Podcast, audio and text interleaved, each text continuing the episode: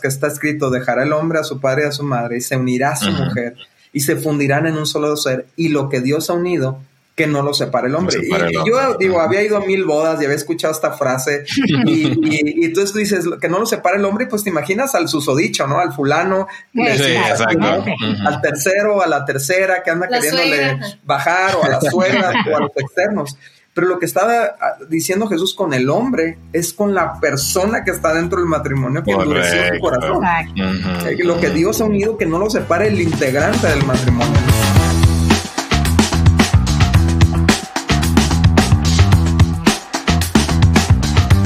Amigos y amigas, bienvenidos a otro episodio de Cordón de Tres. Johan y Suki de Dier les saludan una vez más y en esta ocasión, para un episodio muy interesante. ¿Por qué, Suki? ¿Por qué el episodio de hoy es tan interesante? Bueno, hoy tenemos invitados muy especiales. Hace tiempo no teníamos invitados. Así es, así es. Hoy está con nosotros Daniel y Cintia Osuna del Ministerio Somos Indivisibles. Y Daniel y Cintia tienen 21 años de casado, Johan. Así que amigos, ven en fotos, ni parecen. Exacto, ni parecen. Así que amigos, vienen con sabiduría pura, ¿ok? Tienen dos hermosas hijas y dentro de su ministerio tienen un podcast y tienen un libro que lo, lo, titularon Indivisibles, derribando el muro que divide nuestro matrimonio. Así es, así que hoy vamos a estar básicamente conversando con ellos un poco sobre la premisa de su libro, de la temática de su libro, precisamente de cómo construir un matrimonio indivisible. Mm. Sin más, esta es nuestra conversación con Daniel y Cintia Osuna. Daniel y Cintia, estuvimos leyendo un poco sobre su libro Indivisibles. Y hay algo que a mí me llamó mucho la atención algo que ustedes comentan al inicio de su libro y es específicamente que ustedes creían que eran la pareja perfecta porque no tenían conflictos. Yo no sé cómo es posible eso. Primero díganos cómo ustedes no tenían conflictos. Nosotros cuando éramos novios teníamos un millón de conflictos. ¿Cómo hacían ustedes? Como para regalar. Yo creo que tuvo mucho que ver la edad en la que nos pusimos de novios. Eh, yo tenía 20, ella tenía 16 y yo creo que a lo mejor a esa edad hay mucha disposición de ponerse de acuerdo, hay mucha flexibilidad y lo que quieres es quedar bien con, la persona, ¿no? ¿Tú qué opinas? Sí, yo creo que tenemos um, personalidades que, hacen muy buen match, ¿no? O sea, como que nos llevábamos muy bien, estábamos muy enamorados. también, yo creo que también opino igual que Daniel, yo era menos, bueno, no es cierto, sí era medio berrinchuda.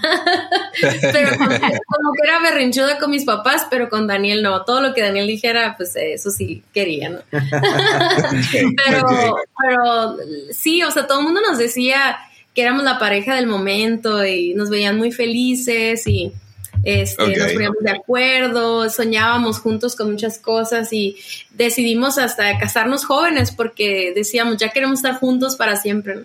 Sí, y la gente sí nos decía eso, ¿eh? o sea, gente cercana decía, es que no es normal que no tengan conflictos. Sí, hasta se enojaban. Se enojaban, se molestaban, pero... Pensaban que no éramos honestos, pues, o sea... Sí, y, la verdad es que más que nada era un corazón dispuesto a ser flexibles, que ya después eso, ya cuando te casas tal vez no es así, ¿no? Ya empiezas a, ser más orgulloso, empiezas a ser más resistente con tus ideas y, ahí es donde empiezan los, las, este, digamos, las fricciones, ¿no? Claro, claro. ¿Ustedes se conocieron en la iglesia o se conocieron en otro entorno? Sí, estábamos eh, cada uno sirviendo en diferentes áreas de la iglesia y de ahí topamos, ¿no? Nos, eh, primero Dani me vio a mí, le gusté, pero, pero no se armó nada. pero después yo también lo vi actuando en una obra de teatro y, me acerqué. Él no se acercó a mí, yo sí me acerqué a él y a, ser su amiga y, y, poder entablar una conversación y, yo creo que retomando el tema anterior, ¿no? Igual conectando con esto, es que sí nos llevábamos muy bien, pero éramos de alguna manera cómplices de algunas cosas que sí eran áreas, uh, ¿cómo podría decirlo? Como que no estaban tan correctas, por así decirlo. Entonces, de alguna manera éramos cómplices, entonces nos llevábamos bien.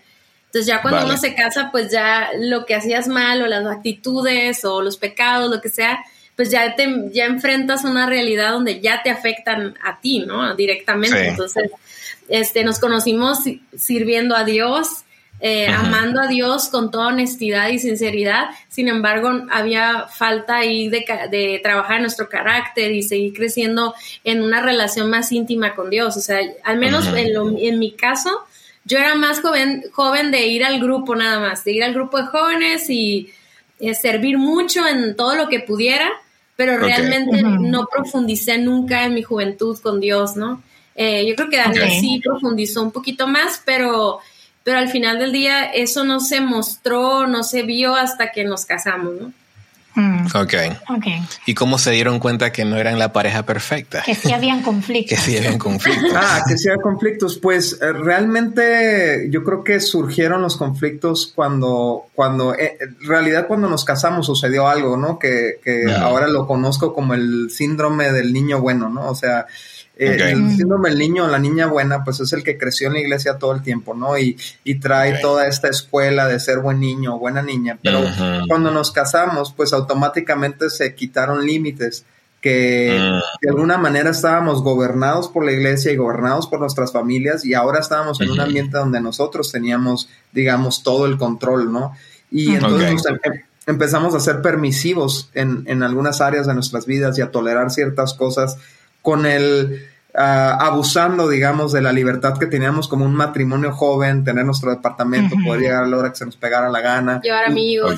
Ajá, usar el dinero en lo que quisiéramos, viajar, etcétera, etcétera. Y empezamos a, a, quitar límites y límites y eso nos fue llevando una espiral descendiente donde em, empezamos a tomar muy malas decisiones como matrimonio. Y cuando realmente yo creo que nuestro primer conflicto así muy fuerte fue cuando estábamos llegando a, una, a, una, condición tan baja eh, que, eh, no puedo decir, afortunadamente Dios trató conmigo primero.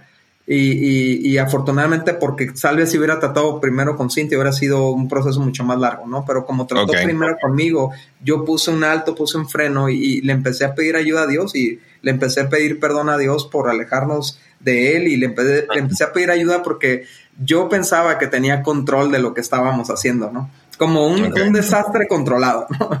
Este, un desastre con, límites, entre comillas, pero en realidad estábamos eh, perdiendo el control y, ya cuando, cuando estábamos, empezaron esos conflictos tan fuertes porque era, era ya un, ella me atacaba a mí de hipócrita porque yo, yo estaba tratando de regresar a Dios y, y estábamos en esos conflictos hasta que Dios emparejó nuestros corazones de nuevo, por así decirlo, y, regresamos a sus caminos y prometimos nunca alejarnos de él. Y después de eso ha habido otros tiempos de, donde no nos ponemos de acuerdo en cosas y a veces tardamos una, dos semanas en ponernos de acuerdo en temas importantes y pero eso no, o sea, nunca como eso que vivimos, yo creo. Sí, yo creo que todos los conflictos que podamos tener después de ese momento ya son los normales, porque hay que aclarar que como novios estábamos en una burbuja, ¿no? Y claro. es, sí, sí, la verdad, Daniel y yo nos llevamos muy bien, o sea, sí tenemos muchas cosas en, de tal manera que compaginamos muy bien, ¿no?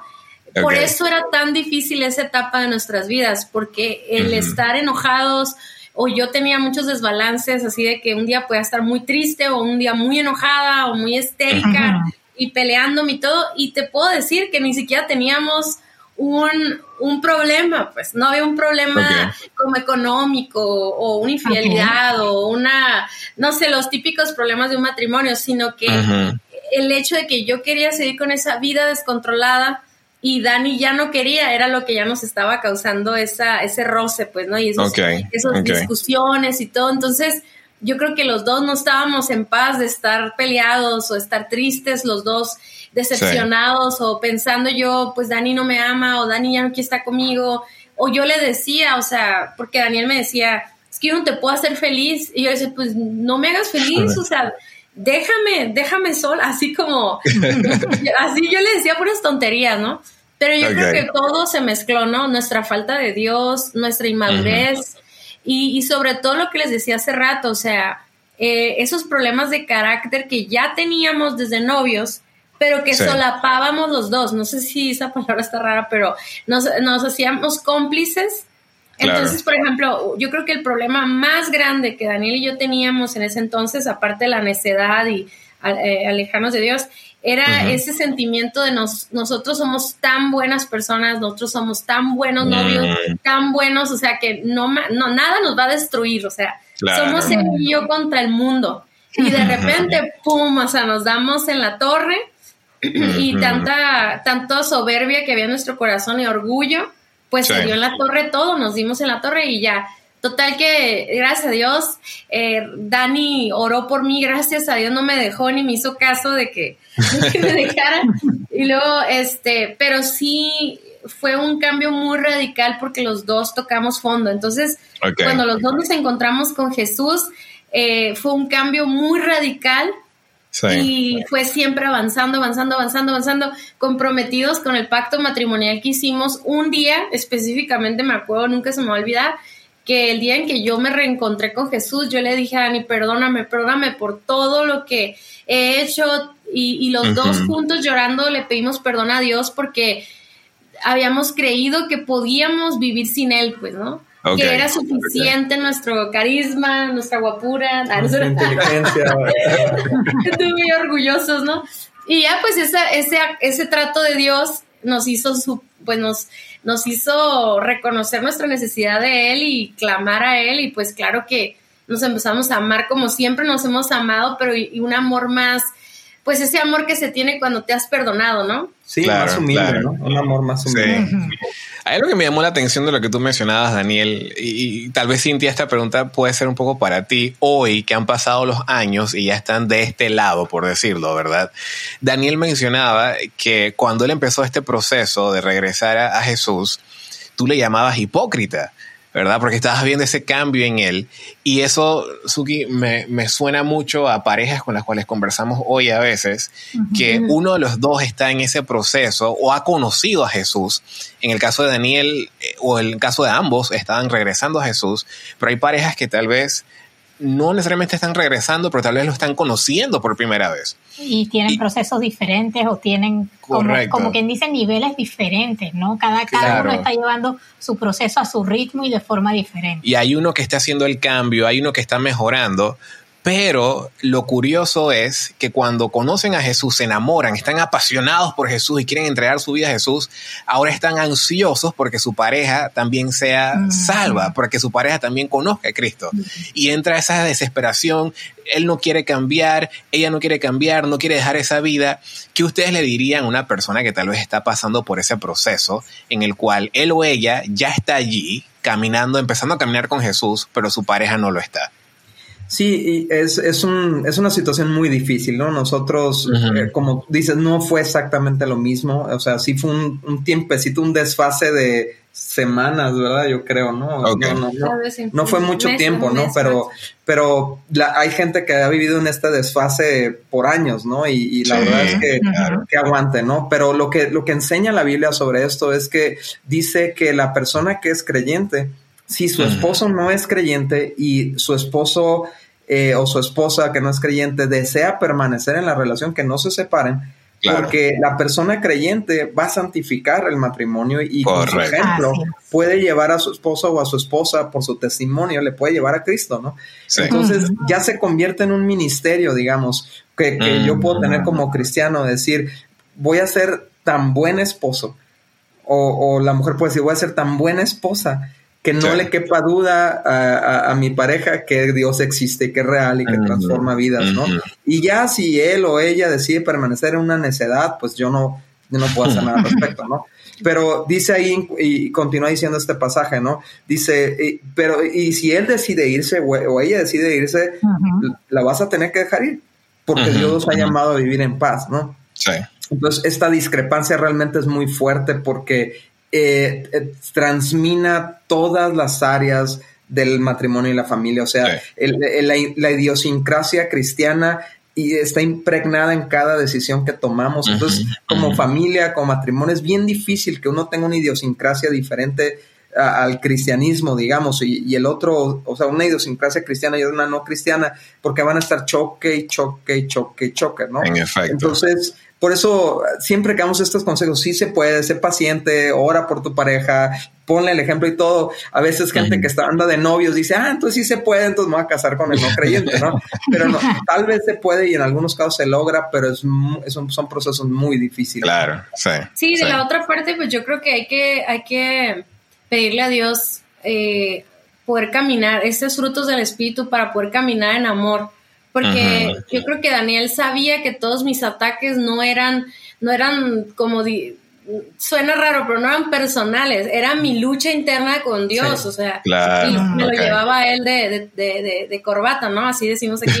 Este, pero en realidad no era algo personal, yo no era que yo lo quería atacar a él, entonces yo creo que hay que pedirle a Dios amor y paciencia para que esas palabras se resbalen, o sea, esas palabras no, no sembrarlas en nuestro corazón y seguir orando, porque dice, dice la Biblia que la oración de un justo puede mucho. Puede mucho. Entonces yo hace poquito yo les decía, mucha gente dice, se necesitan dos para que un matrimonio funcione. Y yo le digo, no, se necesita uno, o sea, mm. uno que esté dispuesto a orar, a, ser paciente, a buscar a Dios, a, o sea, ser transformados nosotros mismos para dar el ejemplo, etcétera, ¿no? Poderoso. Pero yo le diría a la otra persona, no lo tomes tan personal porque esa persona es la que está atacando, está en una lucha muy fuerte y es espiritual, entonces se tiene que apoyar mutuamente. Sí, y es un tema, o sea, la Biblia lo dice así, ¿no? Le dice, eh, la luz vino al mundo, pero el mundo prefirió las tinieblas porque sus obras eran oscuras, ¿no? Entonces, siempre que uno se ilumina, por así decirlo, ¿no?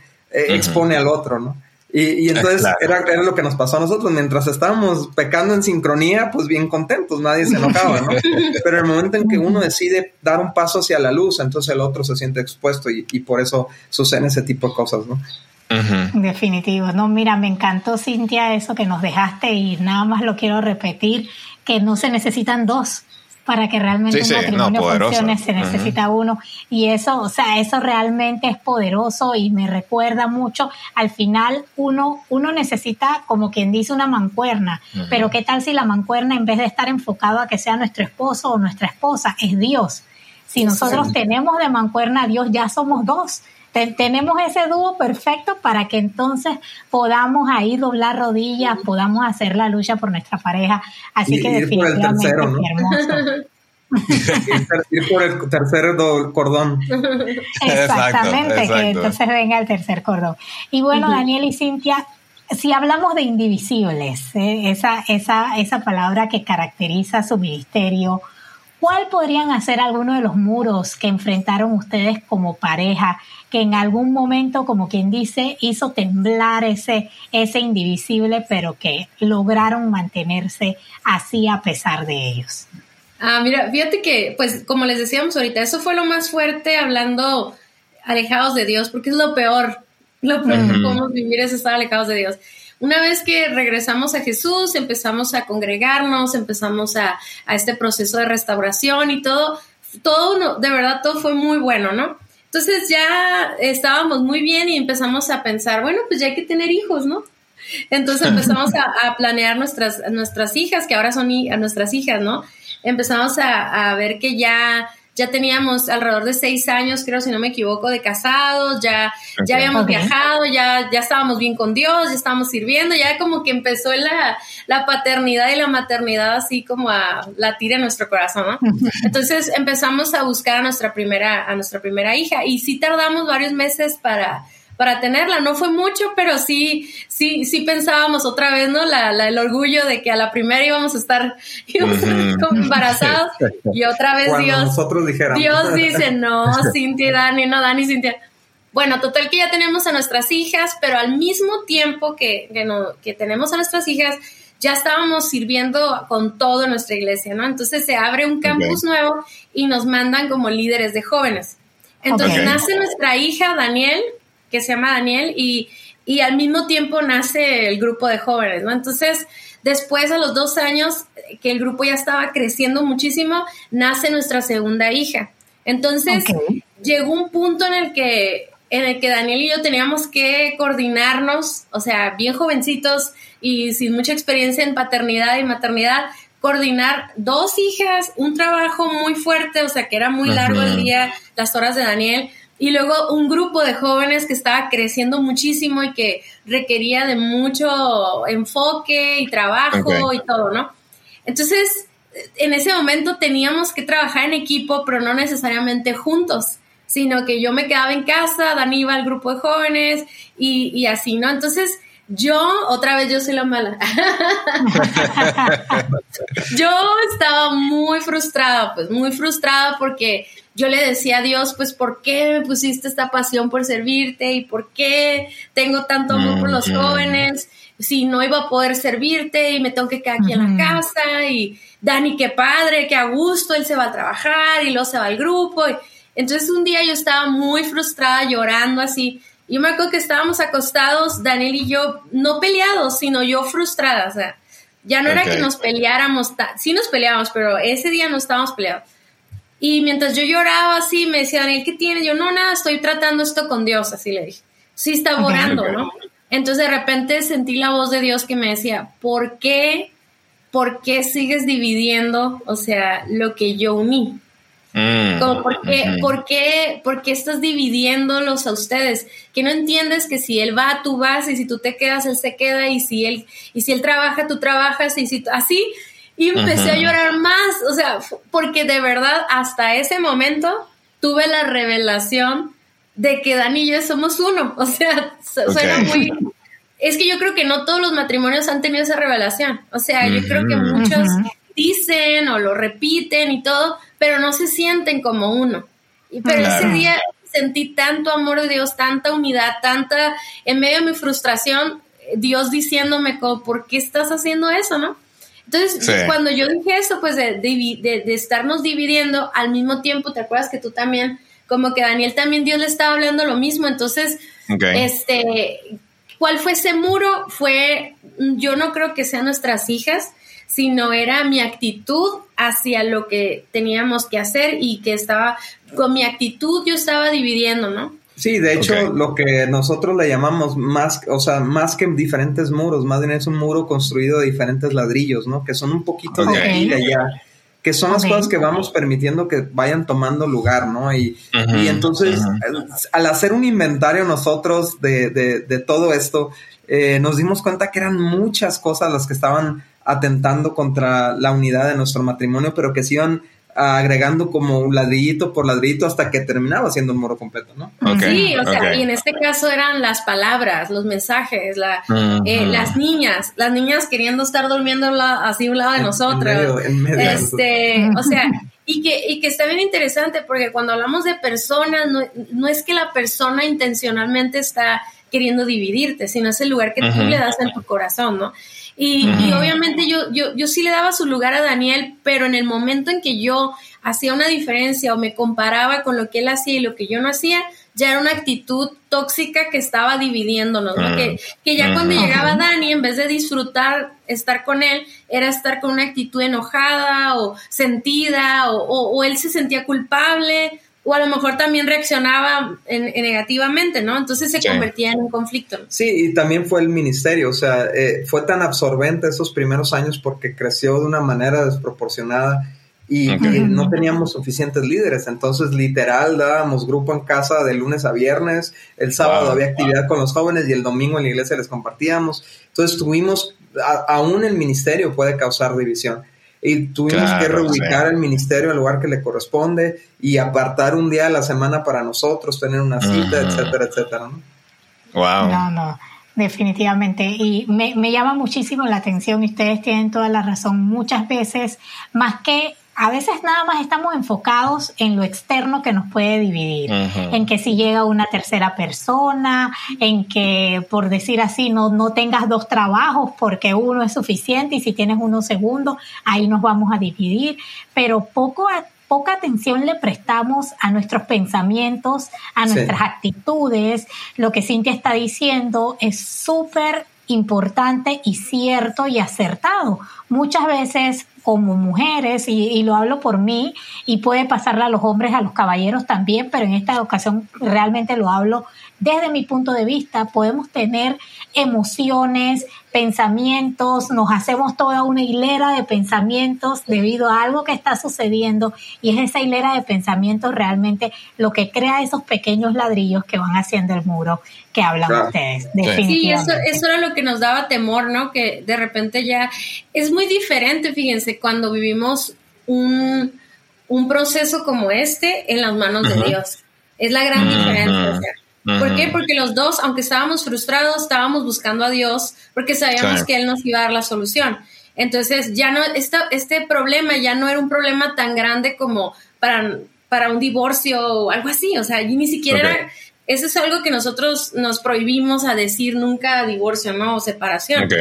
Pero, pero sí estaba robándonos la alegría de servir juntos o de disfrutar de nuestra casa, este, con nuestras hijas, etc. Sí, o sea, e, era, no era tan grave, pero sí, sí, sí el buscar, el, tener un problema así con Dios trae una revelación, ¿no?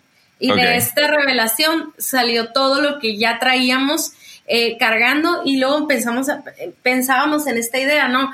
¿Qué pasa con los matrimonios que traen muchas cosas así? y, y llega un punto en que ya se voltean a ver y ya no se reconocen, pues, porque hay una, hay una barrera aquí. Eso pasa cuando se, se, casan los hijos o los hijos se van a la universidad, ya queda el esposo y la esposa, ya no hay nada en común, ya no, ya no hay nada de qué platicar, no hay nada en qué ponerse de acuerdo, pues, ¿no? Entonces no queríamos que eso sucediera y gracias a Dios, pues ahí hicimos los ajustes, nos apoyamos y todo. Sí, y fíjate eso que menciona Suki, ¿no? Realmente cuando le preguntan a Jesús por qué ¿por qué el divorcio? ¿no? O sea, le estaban tratando de, bueno, una pregunta capciosa, ¿no? Pero le decían, ¿por, qué, Moisés permitió el divorcio? ¿no? Y, y, Jesús le responde, es por la dureza del corazón de ustedes. Correcto. Y es esa, o sea, la pared se hace aquí adentro, en el corazón, la dureza de nuestro corazón, que poco a poco eh, nosotros permitimos cosas, permitimos pensamientos, permitimos ideas, permitimos emociones y, y, se va endureciendo, endureciendo el corazón hasta que ya no sientes nada por tu pareja, ya no fluye amor y ya no recibes nada de tu pareja, ¿no? Y entonces, curiosamente, cuando Jesús dice, pero no te acuerdas que está escrito, dejará el hombre a su padre y a su madre y se unirá a su mujer y se fundirán en un solo ser y lo que Dios ha unido que no lo separe el hombre. y, yo digo, había ido a mil bodas y había escuchado esta frase y, y, entonces tú dices que no lo separe el hombre, pues te imaginas al susodicho, ¿no? Al fulano, al tercero, a la tercera que anda queriéndole bajar o a las suegras o a los externos. Pero lo que estaba ah, diciendo Jesús con el hombre es con la persona que está dentro del matrimonio que endureció su corazón. Eh, lo que Dios ha unido, que no lo separe el integrante del matrimonio, ¿no? O sea, en efecto. En efecto, no poderosísimo. Y en esa línea, el libro de ustedes, Indivisibles, ¿cómo ustedes, digamos, cómo pudiésemos eh, hacer un resumen, una síntesis de ese principio de la indivisibilidad? Eh, es una, yo creo que es una conciencia, ¿no?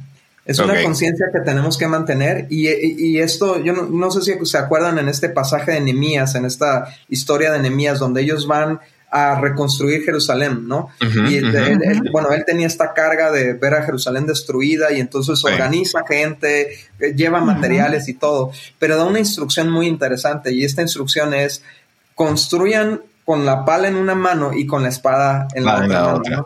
Entonces, ahí te está hablando de dos ángulos con los que tenemos que trabajar nuestro matrimonio y, precisamente lo mencionábamos hace rato, ¿no? Hay muy buenos libros de matrimonios de muchos temas, normalmente son libros anglos que son muy pro lo que debes de hacer para tener un buen matrimonio, pero, pero que realmente no te muestra o, realmente el enfoque no es más bien lo que está dividiendo tu matrimonio ahorita que tú lo estás celebrando, ¿no? Entonces, en nuestro caso nos dimos cuenta, pues es que estamos haciendo cosas bien, pero no estamos quitando lo que nos divide. Entonces, ¿cómo vamos a lograr una unidad si, si, si quisiéramos ver esto como una eh, eh, como realmente fusionar dos, dos, personas o dos células cuando hay algo en medio. Pues primero tienes que quitar lo que hay en medio y luego entonces empiezas a trabajar en la unidad, ¿no? Porque yo no sé si a ustedes les ha pasado, pero hay veces que hay un tema pendiente y por más ganitas que le eches, por más buena actitud que pongas, por más buena cara, realmente no sientes unidad. Hasta que no te sientas y tocas el tema que los está dividiendo, ¿no? Entonces, eso es lo que nosotros descubrimos y, y, realmente nos, nos, ya se cuajó, digamos, el concepto de indivisibles. Nos pidieron dar una conferencia en, en una, en una ciudad aquí de México, preparamos el tema y entonces empezamos a desarrollar indivisibles y, y se hizo tan extensa la cantidad de enemigos de la unidad del matrimonio que dijimos, esto es como una enciclopedia de enemigos, ¿no? Que, debemos en el libro, son, son tres, cuatro, cinco capítulos, eh, las acciones, las palabras, eh, los problemas, son, son varios que ustedes nombran allí. Eh, muchos que a veces ni siquiera se hablan. Por ejemplo, ustedes mencionan la apatía, eso es algo que muy poco se discute en el matrimonio. Pero es que no te adelantes, Johan, exactamente eso era lo que yo les iba a preguntar, ah, que, que funcionen, aunque sea ahí, le, le, den un, un, abreboca a nuestra audiencia de esos enemigos que ustedes mencionan que pueden estar creando esas separaciones dentro del matrimonio. ¿Cuáles son esos enemigos que hoy día, los matrimonios de hoy, se pueden estar enfrentando? Sí, o sea, eh, hay varios ahí en el libro, ¿no? Pero los clasificamos eh, por personas primero, o sea, empezando con la persona de nosotros mismos, con el ego, pero luego, por ejemplo, ahí en las personas hay alguien que nadie tiene en cuenta, que es la expectativa que tenías de tu esposo, o sea, es un esposo fantasma que existe ahí, que siempre lo estás comparando con el tuyo, ¿no? Entonces, eh, digo, hablamos de varias personas ahí en, en, el libro, el capítulo de las personas son, son gente que ocupa el lugar que debería de tener tu esposo, ¿no? O que se está interponiendo entre ustedes, está, está robando tiempo, pasión, eh, enfoque, etcétera, ¿no? Hablamos de actitudes también, porque pues las actitudes son nuestra respuesta controlada a lo que no podemos controlar, ¿no? Entonces, a veces, aunque tú no seas una persona pleitera, o sea, si no eres muy enojón o enojona, pero con tu actitud haces pedazos a, la otra, ¿no? O sea, yo, por ejemplo, si yo me enojo, no necesito tener actitudes, se me nota de, vol yo de volada digo y hago y todo, ¿no? Pero hay personas que no hablan, pero con sus actitudes están, están trayendo una separación, ¿no? Eh, este, también hablamos acerca de hábitos, hábitos que podemos tener nosotros que también están robándole, están robando ese espacio de unidad, este, acciones dentro de los hábitos. Ya me, ya me, ya me ando confundiendo, ¿no? Este, también hablamos de problemas. Los problemas, sí. sí. o sea, y ahora sí las circunstancias externas, ¿no? Y cómo permitimos que esas circunstancias nos unan o nos destruyan, ¿no? Sí, o sea, y todas estas cosas, o sea, las dividimos en diferentes categorías, pero cada categoría tienes pues varias, varios ejemplos, ¿no? Y obviamente este, van saliendo más, o sea, pero ya van las vamos ubicando en, esa, en esas categorías. Y es lo que decía Daniel al principio ahorita del resumen, ¿no? Es una conciencia. O sea, ya, aunque no esté en el libro, eh, ok, a lo mejor no está mi primo, pero es familia y es, está, causando un problema aquí, ¿no? O por ejemplo, ahorita que tenemos las redes sociales o los smartphones y los, las aplicaciones o los trabajos en casa, la pandemia. O sea, ya el chiste es encontrar el concepto de que hay cosas que se quieren interponer entre nosotros y que es nuestra responsabilidad quitar todo eso, ¿no? Estar a la defensiva también, así como estamos a la ofensiva, digamos, construyendo nuestro matrimonio, estar a la defensiva viendo qué se quiere meter, porque, eh, de nuevo, o sea, hay una, se puede ver a, leguas, decimos aquí en México, ¿no? O a la distancia se puede ver que hay, un, hay un plan para dividir nuestro matrimonio por la cantidad de ataques que estamos recibiendo todos los días. Y, otra, otra cosa que, Suki, tú mencionabas en los tiempos modernos, ¿no? Y vemos mucho que los sueños personales están destruyendo muchísimos matrimonios. Como, como yo quiero ser feliz y tú eres un estorbo para mi felicidad, entonces me voy a ir a hacer mi felicidad a otra parte. O yo quiero lograr esto.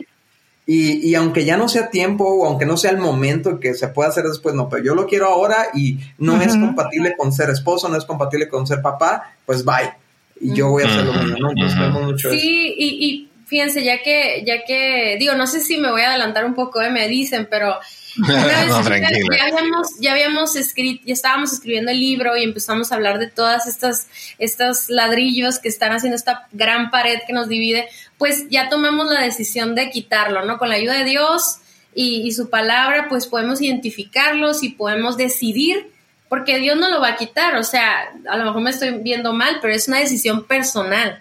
Es romper con eso, ¿no? Darle el lugar que se corresponde. Ahí tiene que ver con tu voluntad. Pero luego ya después nos quedamos, pues sí, pero ¿y ahora cómo, o sea, cómo regresar a la unidad? Porque era, decía Dani, me acuerdo que decías, Dani, ¿no? Como cuando te quitas una muela y que, ok, ya, ya quitamos lo que nos dividía, pero queda todavía el espacio, o sea, ¿cómo, cómo regresamos a esa unidad que Dios quiere, ¿no? Y entonces yo me acuerdo que iba caminando y iba, iba pensando en eso y de repente me viene a la mente, o sea, como dice la Biblia, que la paga del, la paga del pecado es muerte, ¿no? Entonces, cuando nosotros fallamos, pues hay una separación de Dios, ¿no? Cuando nosotros pecamos, nos separamos de Dios. Pecado no nos permite estar en unidad con Dios. Y, uy, yo estaba todo feliz porque dije, es que ahí está la clave, o sea, ¿cómo vamos a regresar? Pues tenemos que seguir el modelo de Dios, o sea, Así como Dios restauró nuestra relación con Él para poder regresar a unidad, así es como nosotros también podemos hacer para regresar a unidad, ¿no? Y que es a través de, otorgar misericordia, de dar gracia, de, perdonar, aun aunque la persona no venga y me pida perdón, ¿no? Pero también, habla, también hay una respuesta a ese perdón y, y también tiene que ver cómo la, la persona que es perdonada, o sea, tiene que tener una reacción hacia eso, ¿no? Entonces en el libro hablamos un poquito de eso y nos encanta cómo cualquier tema que nosotros hablamos siempre nos lleva a, a, los temas central de la Biblia, ¿no? Que es Jesús, que es el perdón, que es su amor. Y, una vez que logramos esa unidad, una vez que logramos perdonarnos y regresar a unidad, pues ahora viene ese trabajo intencional de mantener la unidad. Donde decimos estar tan unidos que nada pueda interponerse entre nosotros, ¿no? Entonces ahí es donde sí podemos ser intencionales en una unidad emocional, física, de pensamiento, este, espiritual, obviamente la primera, pero ¿por qué? Porque, como decía Daniel, si yo estoy intentando tener unidad, pero hay cosas en medio, es un trabajo casi, casi eh, perdido, ¿no? Pero si ya quitamos esa barda, si ya no hay una pared entre nosotros y ya nos reconciliamos, ya regresamos a la unidad, Ahora sí hay que echarle muchas ganas, o sea, hay que cuidar muchísimo nuestra unidad para, para que cada día podamos trabajar en unidad, ¿no? Porque todos los objetivos que tenemos como esposos requieren de esa unidad. Por eso es tan destructiva la división. Porque para empezar, división es tener cada quien un rumbo a donde ir. Y, dice la Biblia que si no nos ponemos de acuerdo, ¿cómo vamos a llegar a, algo, no? Y también habla la Biblia de que dos reinos divididos no, o sea, no van a prevalecer, no, van a... ajá, entonces, eh, eh, eso es lo que sucede con muchos matrimonios ahorita. Por eso eh, se pierde ese romance, por eso se pierde el, cariño que se tenían cuando eran novios, donde todos teníamos un mismo objetivo, ¿no? Pero cuando llegamos a matrimonio, quién sabe por qué, pero sí sabemos, el enemigo quiere que nos dividamos y entonces, ¿qué es la opción más rápida? Pues el divorcio. Pienso, mm. ya no estamos funcionando bien, ya no vamos para el mismo rumbo, ya no sentimos el mismo cariño que antes. Y lo que no entendemos es que si nos divorciamos y nos vamos con otra pareja, va a suceder exactamente lo mismo. Lo mismo. Así es. Ahí, Cintia, el tiempo se nos ha ido volando. Esta ha sido una conversación buenísima. Hay que hacer tal vez como una parte de dos. Pero para las personas que nos están escuchando ¿Qué podemos hacer de forma práctica en nuestros matrimonios para fomentar un matrimonio, una relación indivisible? Yo creo que tenemos que practicar algo que se llama, pues, autoconfrontación. Y, cada que nosotros tenemos un conflicto, hemos aprendido a autoconfrontarnos, ¿no? Normalmente cuando una pareja tiene un conflicto, la siguiente hora o la, el siguiente día o la siguiente semana es estar pensando todo lo que mi pareja está haciendo mal, ¿no? y, esperando a que mi pareja venga y me pida perdón. Entonces, cuando los dos están en esa actitud, pues eso puede prolongarse indefinidamente, ¿no? Pero realmente, cuando sucede el conflicto, es una oportunidad para reflexionar y, y para meditar y decir, a ver, ¿qué estoy haciendo mal yo? Que estoy aportando. ¿Qué de lo que me dijo mi esposa? Al menos así lo, yo, lo hago yo, ¿no? Independientemente que no me haya gustado el tono o la forma en la que me lo dijo, ¿qué de lo que me está diciendo es verdad? ¿Qué de lo que me está diciendo en el fondo? Hay una emoción que no está bien resuelta, que yo no estoy supliendo adecuadamente. Y entonces es donde yo entro en una autoconfrontación. Eh, obviamente esto lo hacemos como en una semi-oración, ¿no? O sea, te estás pidiendo a Dios que te muestre. Eh, y, me encanta como lo hace David, ¿no? Que dice, Señor, examina mi corazón y encuentra qué está mal en mí, ¿no? O sea, en, qué la estoy regando yo, ¿no? Y, primero filtrarme a mí. Y ya si filtro y encuentro, bueno, lo que eh, yo estoy aportando esto, pues voy a corregir eso y voy a ir y pedir perdón por eso, por lo que yo estoy haciendo mal. ¿Sí me explico? Y que Dios le hable a mi pareja. Si, si, si ella necesita realmente hacer algo, ¿no? Al respecto, ¿no? Pero eso, ese cambio de perspectiva realmente hace que los problemas duren mucho menos, que nos reconciliemos mucho más rápido, que, que, que nos mantengamos eh, admirándonos el uno al otro. Sabes, muchas veces pensamos, si yo reconozco mi error, voy a perder admiración y es todo lo contrario. Cuando no reconoces tu error es cuando la, eres desacreditado, o sea, cuando, cuando pierdes autoridad, sobre todo como hombre, como líder de tu casa, cuando tú como hombre no reconoces lo que estás haciendo mal, eh, automáticamente eh, y, lamentablemente perdemos autoridad, ¿no? Entonces, eh, cuando reconocemos, eh, eh, hay, una, hay una admiración de decir, mira, al menos se da cuenta de lo que está haciendo mal. este, y, bueno, eso es, eso es desde mi punto de vista. Sí, y yo quisiera agregar algo. Fíjate, ahorita pensando en este tema, hasta, pensé en que tenemos que agregarle un capítulo, ¿no? Al, oh. libro, porque algo que no se veía tan fuerte cuando lo terminamos de escribir eran las filosofías, ¿no? O sea, sí existían, todas las ideologías ya tienen mucho tiempo cocinándose, pero nunca se habían experimentado, yo siento, con tanta fortaleza en nuestra, como en nuestra época, ¿no? Son todas estas ideologías que, que, son muy humanistas, que son muy centradas en el yo y muy centradas en, en, en, en, mi felicidad y, y, en, y entonces todo, cuando ya todo tiene que ver con mí, mío, mis ya está trayendo una división, ¿no? Entonces yo creo que, hay que, hay, que hay que aferrarnos a la palabra de Dios. Porque cuando tú conoces la palabra de Dios, estás tan familiarizado con la palabra de Dios que inmediatamente cuando un pensamiento te, te empieza a rodear la cabeza, o sea, dices, esto no es de Dios, esto no proviene de Dios, ¿no? Y a nosotros nos impresiona cómo la Biblia describe estos tiempos, ¿no? De gente amadora de sí misma. Y luego un montón de características que si no las sabemos podemos identificarlas en las series, en los blogs de Instagram, o sea, en Reels, en todas partes. Eh, por todos lados hay toda esta estas filosofías e ideologías y nosotros las escuchamos y las consumimos como si nada. Pensamos que no nos va a pasar nada. Pero luego cuando estás ya con tu esposo o con tu esposa y estás cocinando un pleito, pues ahí viene todo lo que has estado sembrando, ¿no? Entonces sí, yo creo que yo le agregaría eso como estar muy, muy apegados a la palabra de Dios, a, que, a que sea tan, tan visible para nosotros identificar todas esas ideas que son divisoras, ¿no? Que, no tienen nada que ver con indivisibles, sino que, sino que al contrario, nomás se la pasan dividiéndonos, ¿no? Así es, buenísimo. Definitivo. Yo ahorita que escuchaba a Cintia, hace, solamente hace unos minutos, estaba antes de empezar la conversación, estaba en el Instagram y vi una fotografía que decía exactamente tu vida, tus decisiones, tu felicidad.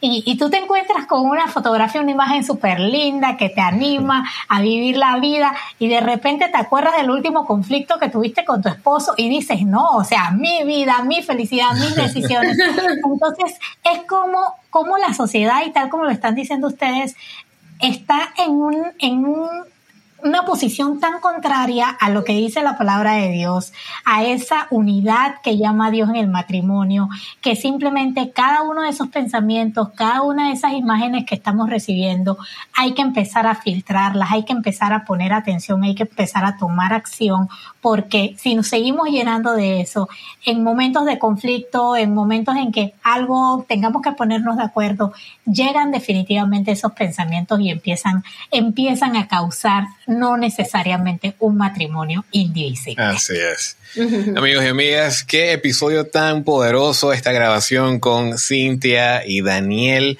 de Indivisibles. Desde luego nosotros vamos a dejar en las notas del episodio, como siempre, toda la información para que ustedes los puedan contactar en Instagram, puedan escuchar su podcast y también puedan tener acceso a los diferentes libros de ellos, porque ellos no solamente han escrito Indivisibles, tienen otros libros también.